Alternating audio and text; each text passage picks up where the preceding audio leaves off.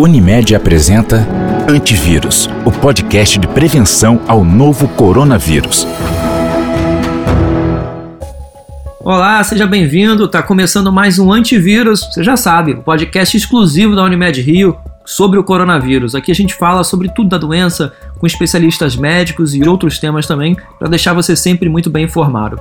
Hoje o tema é super importante, né, super atual. Estou aqui com a doutora Sandra Cristina Coelho. Ela é médica cooperada da Unimed Rio, obstetra, ginecologista e coordenadora do Serviço de Ginecologia e Obstetrícia da Casa de Saúde Nossa Senhora do Carmo, na Zona Oeste. Doutora Sandra, muito obrigado pelo, pela sua disponibilidade.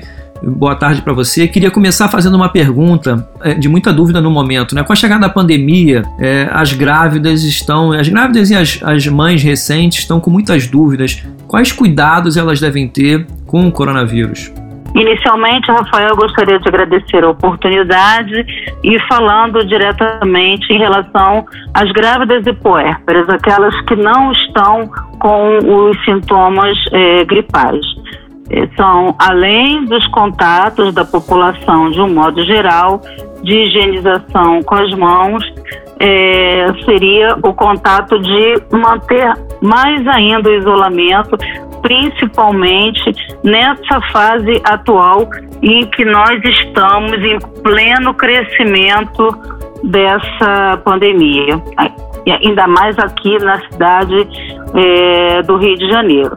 É, são eles evitar qualquer contato com sintomas gripais de qualquer pessoa, evitar aglomerações de qualquer tipo e principalmente se aparecer alguma pessoa do convívio familiar com qualquer sintoma gripal, usar máscara. É importante que isso seja deixado claro.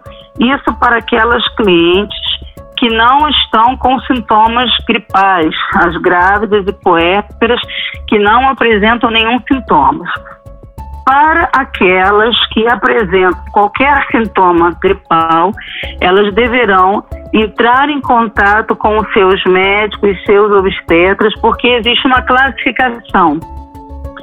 Elas podem estar com sintomas leves, sintomas moderados e sintomas mais graves.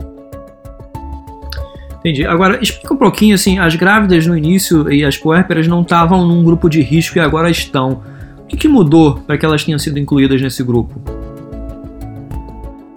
O que mudou foi o seguinte: o primeiro alerta aos obstetras ocorreu aqui na nossa cidade, no nosso estado, pela nossa Sociedade de Ginecologia e Obstetrícia, em 28 de janeiro de 2020.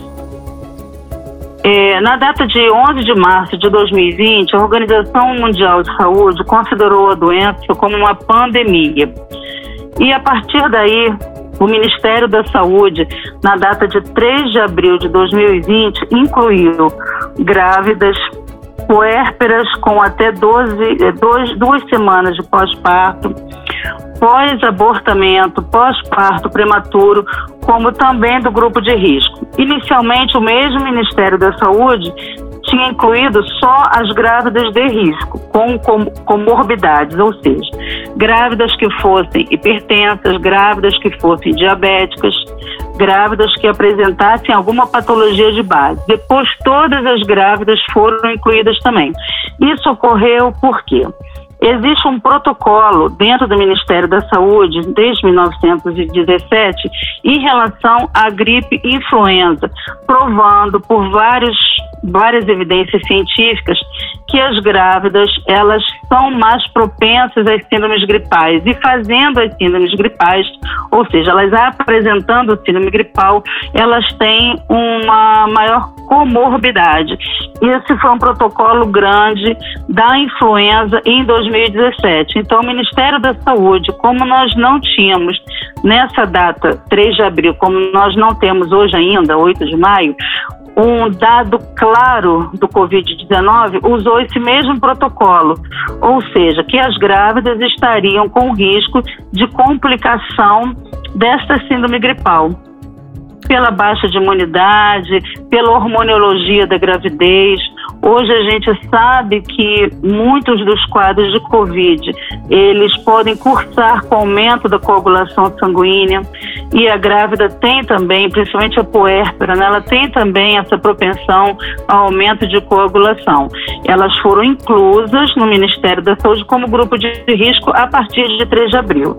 E o que nos deixa, assim, um pouco. É, o que nos deixa um, um, pouco de mãos atadas no nosso dia a dia é que o Ministério não determinou que elas fossem afastadas do trabalho. Elas são consideradas do grupo de risco, mas quem as afasta, isso é, dependendo do atestado que o médico dê, depende do empregador. O Ministério não determinou que todas as grávidas no nosso território fossem afastadas do trabalho até a data do parto e o puerpério imediato. Nós sabemos que elas são do grupo de risco, cada caso vai ter que ser analisado conforme a comorbidade, se elas são é, pacientes que também têm outras comorbidades é, durante a gravidez ou mesmo antes dela, mas não determinou efetivamente que elas tivessem direito pleno ao afastamento do trabalho. Nós, como médicos, nós devemos analisar cada caso. Tá certo. Agora, é, é sempre um momento é, é delicado, né, especial para a gravidez. Existe algum momento mais crítico para gestantes, é, caso elas sejam infectadas pelo Covid-19? Não, todos os momentos são críticos. Por quê? No primeiro trimestre, ela corre o risco de, uma vez infectada e uma vez apresentar a, a evolução Existe a síndrome gripal, onde ela vai ter uma coriza, um mal-estar, uma febre, e existe a síndrome da angústia respiratória, que é um quadro grave que requer internação. É, sendo no primeiro trimestre, ela vai ter um risco de abortamento. Sendo do segundo trimestre e em diante, ela vai ter o risco de parto prematuro. E sendo no final da gravidez, é, existe também o risco de de parto prematuro também. Agora, e, nos, e os bebês, eles têm algum risco caso a mãe seja infectada? Então, até a data de hoje, mesmo a Associação da Ginecologia Obstetrícia, nossa federação, nossa FEBRAS, eles informam, a última edição foi agora de 20 de abril, que não é, teria nenhum problema em, é, nessa transmissão da mãe para o filho, embora a gente saiba que haja esse risco. Existem alguns trabalhos que já mostram a presença do vírus na placenta. Inclusive, o ideal seria que nós pudéssemos fazer o exame é, de PCR e todas as placentas das gestantes que fossem é, sintomáticas e tivessem seus exames positivados também. Só que o nosso grande entrave aqui no Brasil é o número de kits para esses testes. É, nós não conseguimos fazer os exames em todas as placentas das pacientes que foram, que apresentaram o, o, seu, o seu PCR positivo. Ou seja, existem pouquíssimos trabalhos é, que estudam isso, né, essa transmissão da mãe para o filho. Até a data do dia 20 não se tinha encontrado nenhuma transmissão no bebê, o que a gente chama de transmissão vertical, mas existem alguns trabalhos em andamento que já o encontraram na placenta. Na verdade, no mundo todo, existem poucos trabalhos sobre isso. Não existe contraindicação para amamentação, uma vez que eu tenho uma gestante que ela é ela apresentou o exame de PCR positivo em amamentar o seu bebê. A orientação tanto da Organização Mundial de Saúde, como do Ministério da Saúde, como da nossa federação, é que ela vá poder amamentar. Mas o risco de transmissibilidade dela para o bebê diretamente pela placenta ainda não foi provado. Mas, uma vez que essa mãe seja uma mãe positiva, ela precisa ter os cuidados na amamentação. Amamentar de máscara, manter o distanciamento do berço dela e da, do berço do bebê para a cama dela de um metro, trocar de máscara cada vez que ela sentir que essa máscara, é, trocar de máscara toda vez que ela amamentar e trocar de máscara sempre que essa máscara ficar úmida. Lavar as mãos por é, 20 segundos antes e após as mamadas. Todos os cuidados ela precisa ter, ela não precisa interromper a amamentação, mas ela precisa ter os cuidados da higiene respiratória. Beleza. E, e o, em relação aos partos, é, tem alguma recomendação especial, algum tipo de parto que é mais indicado nesse momento de coronavírus ou outro que não? Como é que é isso? Não, nem pela Organização Mundial de Saúde, nem pelo Ministério da Saúde, nem pela Federação Brasileira de Ginecologia. Existe um alerta, e isso é muito importante que seja deixado bem claro. Todos os profissionais envolvidos no parto, eles precisam estar paramentados, pediatras, obstetras, anestesiologistas, a máscara na puérpera na hora do parto é, circulantes. Então, é, vamos separar. Eu estou aqui acompanhando um parto normal. Se ela desencadear o trabalho de parto normal, esse parto vai continuar sendo acompanhado e monitorado. E eu, como obstetra, eu preciso estar paramentada e a minha equipe de anestesiologista também, porque senão, durante este parto, eu posso contaminar esse bebê se a minha equipe não estiver paramentada e se a mãe também não estiver com a, a máscara ideal.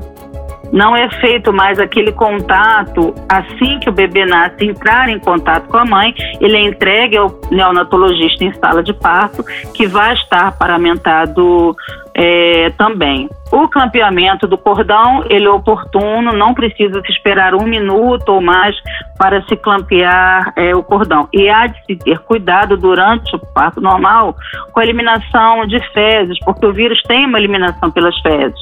Então, manter essa higienização perineal. Outra coisa também, se eu estiver mediante um trabalho de parto prematuro, é uma, é uma gestante que está contaminada, está infectada, tem a síndrome, é, tem a síndrome gripal e ela entrou em trabalho de parto prematuro. Esse trabalho de parto prematuro, em geral, ele não é inibido. O conselho da nossa sociedade é que não se iniba esse trabalho de parto. Né? E também existe um outro fator. É muito comum na obstetrícia, quando eu tenho um trabalho de parto, eu iniciar o uso de corticóide para amadurecimento do pulmão fetal. Esse item, ele precisa ser discutido com o infectologista para saber o momento dessa gestante, se ela pode receber esse corticóide para amadurecer esse pulmão fetal, se existe uma contraindicação naquele momento. É, nós vamos ter que individualizar caso a caso. Se for uma outra paciente que ela tem uma indicação de cesariana pelo quadro obstétrico, é uma paciente que está hipertensa, é uma diabética com feto grande, é uma primípara com uma apresentação é, anômala, essa cesariana vai transcorrer normalmente. O que as nossas sociedades indicam é que somente ah, o quadro da infecção covídica, ela não indica uma cesariana, a não ser que seja uma paciente grave. É lógico que se eu tiver uma paciente em risco de vida, em choque, eu não vou é, esperar por isso. Né? Eu preciso colocar e avaliar cada caso. Também não adianta eu tirar um bebezinho de prematuro extremo e piorar o quadro respiratório dela naquele momento. Então, é um feto que precisa ser monitorado e os casos são avaliados individualmente. Mas, resumidamente, só o quadro da doença Covid-19, por si só, ela não indica cesariana. Eles são avaliados individualmente. Tá, você falou aí de todos os cuidados que têm que ser tomados, né? A doença, então, ela pode ser transmitida ao bebê durante o nascimento. É, é preciso redobrar os cuidados para evitar isso, é isso? Ela pode ser transmitida ao bebê pelo nascimento se eu não tiver o cuidado de manter toda a minha equipe com os equipamentos de proteção individual. Isso. Ou porque o parto, de um modo geral, ainda mais com a situação bem é, divulgada do parto humanizado, independente de ser uma cesariana ou um parto é, normal, é apresentar o bebê logo à mãe, é deixar esse bebê beijar a mãe, e isso nessas clientes não acontece. Em relação à transmissão transmissão por si só do vírus da placenta para o bebê é que nunca foi comprovado. como nós temos essa comprovação do, das infecções por HIV é, e da comprovação para o Zika vírus. A gente sabe que o vírus passa a placenta e contamina um bebê. No Covid-19, nós ainda não temos essa comprovação, embora em alguns estudos isolados já estejam é, encontrando o vírus é, na placenta. Mas, independente disso, mesmo que a placenta seja uma grandíssima barreira contra essa partícula viral ou contra o vírus de um modo geral, é, se eu não tiver o cuidado de equipe, é, sem querer eu posso contaminar esse bebê. Então, após o parto, é, após os cuidados com a pediatria, com, com a neonatologia, esse bebê vai ser encaminhado para o alojamento conjunto. O bercinho vai ficar afastado por um metro de distância da mãe. Essa mãe precisa usar máscara o tempo todo, ela precisa trocar de máscara a cada amamentação, ela pode amamentar o seu bebê lavando as mãos, passando álcool gel antes e após as mamadas, ela não está impedida de amamentar. E na impossibilidade de essa é, mãe amamentar, se ela estiver muito dispineica, se ela estiver é, numa situação em que ela não consiga amamentar, existe a possibilidade de se tirar o leite com a bomba e uma outra pessoa, um acompanhante saudável, que não esteja sintomático de jeito nenhum, oferecer ao recém-nato esse leite com um copinho e obedecendo os mesmos cuidados de extração do leite. É, se for a própria puerpera quem vai fazer ordenha do seu leite, ela tem que usar máscara, tem que estar, é, lavar as mãos, é, fazer a, a ordenha do leite e ofertar ao bebê. E numa impossibilidade de ser um, um, parto em que essa mãe ela está internada em uma unidade fechada, ela está internada numa UTI, esse bebezinho, a ele vai ser ofertado um leite artificial por um único acompanhante que durante a internação hospitalar, o correto pela orientação da pediatria, aí entra a sociedade de pediatria, né, para nos ajudar, é que fique um único acompanhante com o bebê durante as 48 horas não haja troca de, de acompanhante caso essa mãe, é, numa possibilidade, que a gente tem que contar com todas as possibilidades, esteja num estado grave, que esteja internado numa unidade fechada de UTI. Então, aconteceu o parto, mas a mãe está grave e precisa ficar numa UTI. Onde é que fica esse bebê que nasceu saudável? Ele fica no, num quarto internado, junto com um acompanhante, pode ser o esposo, a mãe, é, enfim, quem estiver apto, esse, esse acompanhante, ele precisa estar saudável, sem nenhuma síndrome gripal, e ficar com esse bebê durante a internação do bebê, que, em torno de 48 horas. Uma vez que essa criança tenha alta, vai para casa e aguarda a, a alta materna. Eu estou falando de bebês que nasceram a termos, tá, Rafael? Não estou falando de bebê prematuro, não. Tá bom. Doutora Sandra, vamos é, é, falar de um outro tema muito importante, que é o aspecto emocional que toda essa pandemia está causando nas pessoas, especialmente nas gestantes. É, que preocupa, que, qual é a sua avaliação sobre a preocupação e o medo que esse, essa situação pode causar nas mães e as consequências que isso pode trazer para o nascimento do bebê, para depois? Vamos falar de duas situações assim é, separadas. Primeiro, nós até menos de um mês atrás, nós no mundo todo tínhamos 2 milhões 415 mil de pessoas infectadas. Hoje nós temos 3 milhões 880. Só essas informações que a gente pode pegar em qualquer internet, em qualquer é, mídia, é, isso já assusta a qualquer um, ainda mais os gestantes, né? Então, nesse momento, ela precisa de um apoio, precisa muito que o obstetra explique a ela, caso ela esteja é, contaminada. Olha, quando você estiver no seu parto, você vai ficar é, isolado, vai ficar com um único acompanhante, não vai poder ter visita, mas isso é o melhor para você os obstetras, os médicos, os pediatras, eles precisam explicar aos pacientes que é para uma garantia dela. Eu estou falando nesse momento das pacientes que estão é, contaminadas, né?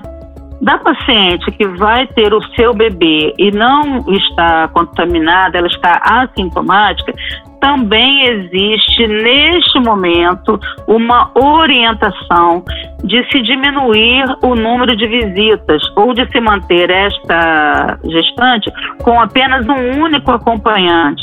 Por quê? Para diminuir a circulação viral nos próprios hospitais e ao entorno daquele quarto também. Então, isso é feito para proteger o binômio materno e fetal. E que, assim que essa pandemia passar, aos poucos ela vai poder voltar ao convívio familiar, vai poder tirar foto, a vovó vai poder ver, o vovô vai poder beijar o neném, mas que nesse momento isso são medidas protetivas. Então, quando você traz a gestante para essa parceria de cuidado, ela, ela compra esse cuidado com você né? É, acho que tudo muito é informação, é, é, você dar o apoio, é o obstetra estar alcançável. Felizmente hoje a telemedicina ela tem ajudado muito isso. Até mesmo durante as consultas do pré-natal, eu queria abrir assim um, um parêntese que a gente possa falar um pouquinho do pré-natal. Nós temos consultas do pré-natal que são altamente indispensáveis. Ela precisa estar na presença do obstetra na 12 segunda semana, na vigésima semana, na vigésima oitava, na trigésima segunda, na trigésima sexta e na trigésima sétima semanalmente até o parto. Entre 12 e 20 semanas, num pré-natal fora desse quadro de pandemia, é, nós examinaríamos a gestante na 16 sexta semana. Mas nesse momento, essa consulta de, de 16 semanas ela pode ser feita de, uma, de um modo remoto, ou por uma telemedicina, a não ser que o médico que entre alguma intercorrência, ela precise falar com o médico. Mas esse distanciamento não quer dizer que ela não esteja sendo apoiada. Né? É, a conversa, a explicação, é, os riscos que ela corre, como ela vai fazer, como ela vai fazer quando o bebezinho nascer, como é que ela vai usar a máscara, qual é a máscara ideal, tudo isso tem que ser explicado para que ela tenha mais segurança. Aí eu acho que esse impacto é menor. Esse impacto é, psicológico nela é bem menor quando você conversa com ela, quando você explica para ela, é, quando você traz e mostrando que você está ali para apoiá-la. E agora é, é, o caso daquelas das mulheres que têm o sonho de ficar grávida. Algumas não podem nem esperar muito tempo pela idade, apesar de hoje já, já ter muito é, é possível é, ser mãe com uma idade mais avançada. Mas a gente tem uma pandemia e tem muitas incertezas e, e fica aquela dúvida, né? Qual é o seu conselho para essa, essas mulheres que têm o sonho de, de, de, ser, de ser mãe é, independente da idade, que seja que tenha muito tempo ainda de, de seja nova ou que esteja mais próximo de uma idade é, estimada como o limite, que conselho você dá para quem quer ficar grávida nesse momento? Se elas esperaram até agora, eu acredito que elas possam esperar pelo menos mais uns seis meses. A gente precisa de 99% né, de é, término de, de achatamento dessa curva. É uma doença que entrou na humanidade há pouco mais de quatro meses, quatro, cinco meses. Existem muitas incógnitas que a gente não sabe ainda, não se existe uma certeza definitiva que realmente é, eu não vá ter uma contaminação para o meu bebê intraútero. Existe o risco de abortamento, caso aconteça no primeiro trimestre, ou é, parto prematuro no segundo. Nesse momento, eu aconselharia a esperar pelo menos seis meses. Uma mulher que não engravidou por algum motivo, ou por opção, ou porque resolveu trabalhar, ou que é, deixou o sonho da maternidade para mais adiante, é, seis meses não vai fazer diferença.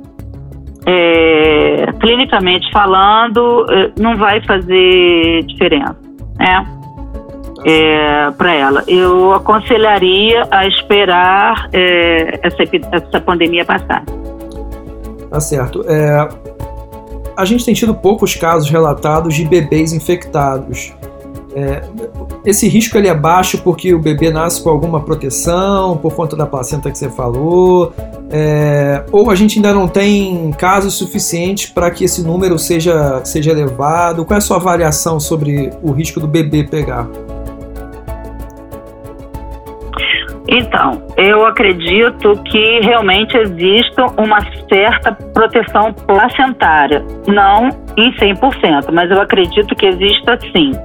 Outro fato é que no mundo todo nós não estamos testando, é, nós não estamos testando todo mundo, até por falta de teste mesmo. Então, às vezes, você tem uma cliente que teve uma síndrome gripal, mas não evoluiu para nenhuma sintomatologia grave, foi para casa e não se testou porque naquela unidade sendo pública ou privada, não havia o teste disponível para casos básicos, havia o teste disponível para casos graves. Pode ser isso também. Independente disso, existem poucos trabalhos com bebês em relação aos outros, né?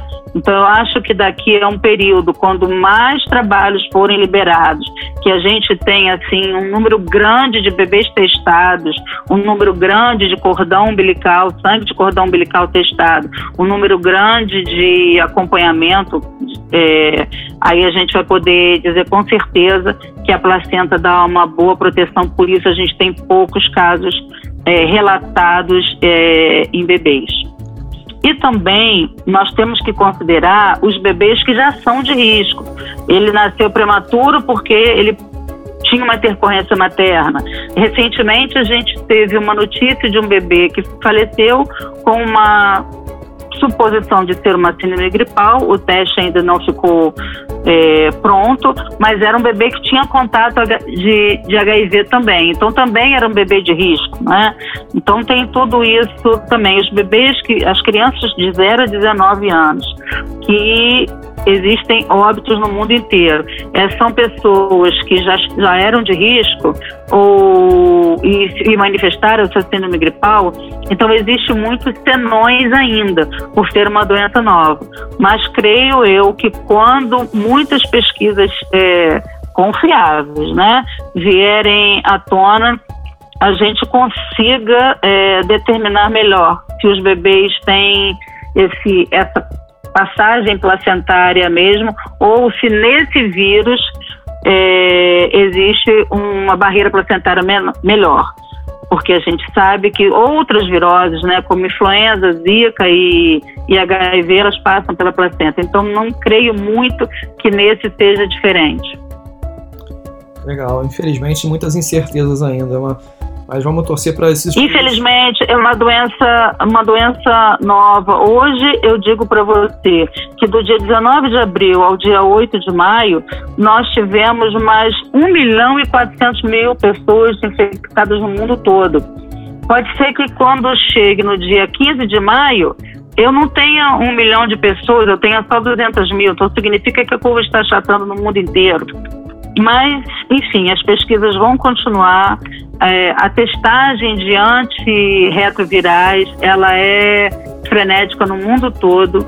A gente espera que exista logo uma medicação em que não só o FDA, é, há pouco tempo, autorizou que os Estados Unidos usassem um antirretroviral que foi usado no ebola e que tem uma pesquisa ou duas que mostram que ela tem uma ação de diminuir a replicação é, viral. Então, tomara que outros trabalhos saiam também, é, que a Organização Mundial de Saúde é, encontre, junto com os pesquisadores, uma droga antiviral que a gente possa fazer com segurança na grávida e que não vá trazer nenhum efeito colateral ao feto tanto na grávida, né, como na população de um modo geral. A Anvisa está em contato com o FDA em relação a esse antirretroviral que tem sido usado na população de um modo geral. Na China, lá em fevereiro, eles testaram um antiviral que diminuiu o trabalho de parto prematuro, mas o trabalho não foi adiante porque tinha poucas pessoas, eram só 500 grávidas, então não, eles consideraram que não foi muito diferente para aquelas que usaram só o antibiótico ou só é, o suporte. Enfim, nós vamos caminhar e a gente tem a certeza que vamos conseguir dar uma perspectiva, né, um parâmetro melhor Tá certo. para Sandra, as nossas grávidas. Doutora Sandra, para a gente encerrar, você já falou um pouco dos cuidados na amamentação que a, a puérpera tem que ter com, com o recém-nascido.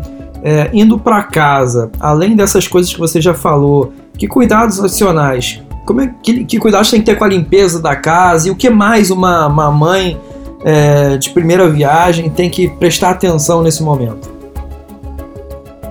A mãezinha que vai para casa com seu bebê, que ela está assintomática, ela não passou por nenhuma síndrome gripal, nem o seu esposo, nem os seus familiares diretos, ela vai para casa e vai pedir para que não tenha é, visita, porque nós estamos realmente em quarentena principalmente na nossa cidade. A gente está a pouco de, de ser decretado um lockdown. Então, ela não vai receber visita porque ninguém está visitando, ninguém está visitando ninguém, né? Então, ela vai ficar em casa com seu núcleo familiar, ela, o esposo, ela e a mãe, ela e o filho mais velho, enfim, vai ficar em casa com seu bebezinho sem receber visita, vai ficar em casa somente com seu núcleo familiar. Aquela grávida, aquela puérpera que ela esteve infectada, ela, ela teve a síndrome gripal, essa tem que usar máscara, né? Essa tem que usar máscara o tempo todo, por pelo menos 14 dias, trocar a máscara em cada mamada e ficar no, no quarto ou num ambiente que seja mais confortável para ela e, e, de preferência, uma única pessoa cuidando dela né? De preferência, essa única pessoa que cuide dela vai usar máscara, vai trocar de máscara também, se essa máscara se umidificar, vai lavar a mão, vai usar álcool gel, vai limpar as superfícies, né? Onde a pessoa encosta. Ah, encostei bastante tempo aqui no bercinho do meu bebê, vai higienizar aquilo. Isso para as mãezinhas que foram contaminadas.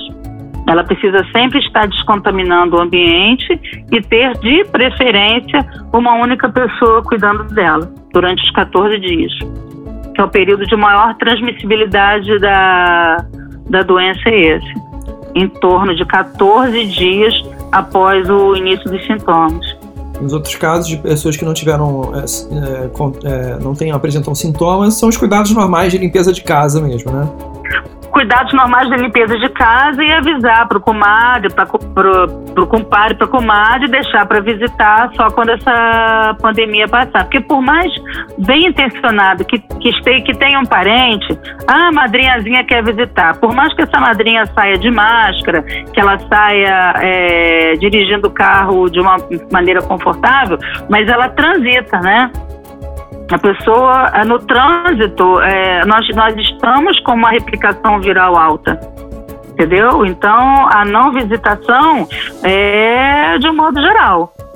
Embora você esteja na sua casa, não tem, eu, minha esposa não teve neném, você fala assim, não, eu estou em casa e minha esposa não teve neném. Você não está recebendo visita, de um modo geral, né? Então, a, os cuidados são pela pandemia naquelas, naquelas mãezinhas que não estão contaminadas. Higienização de casa, lavar a mão, passar o álcool gel.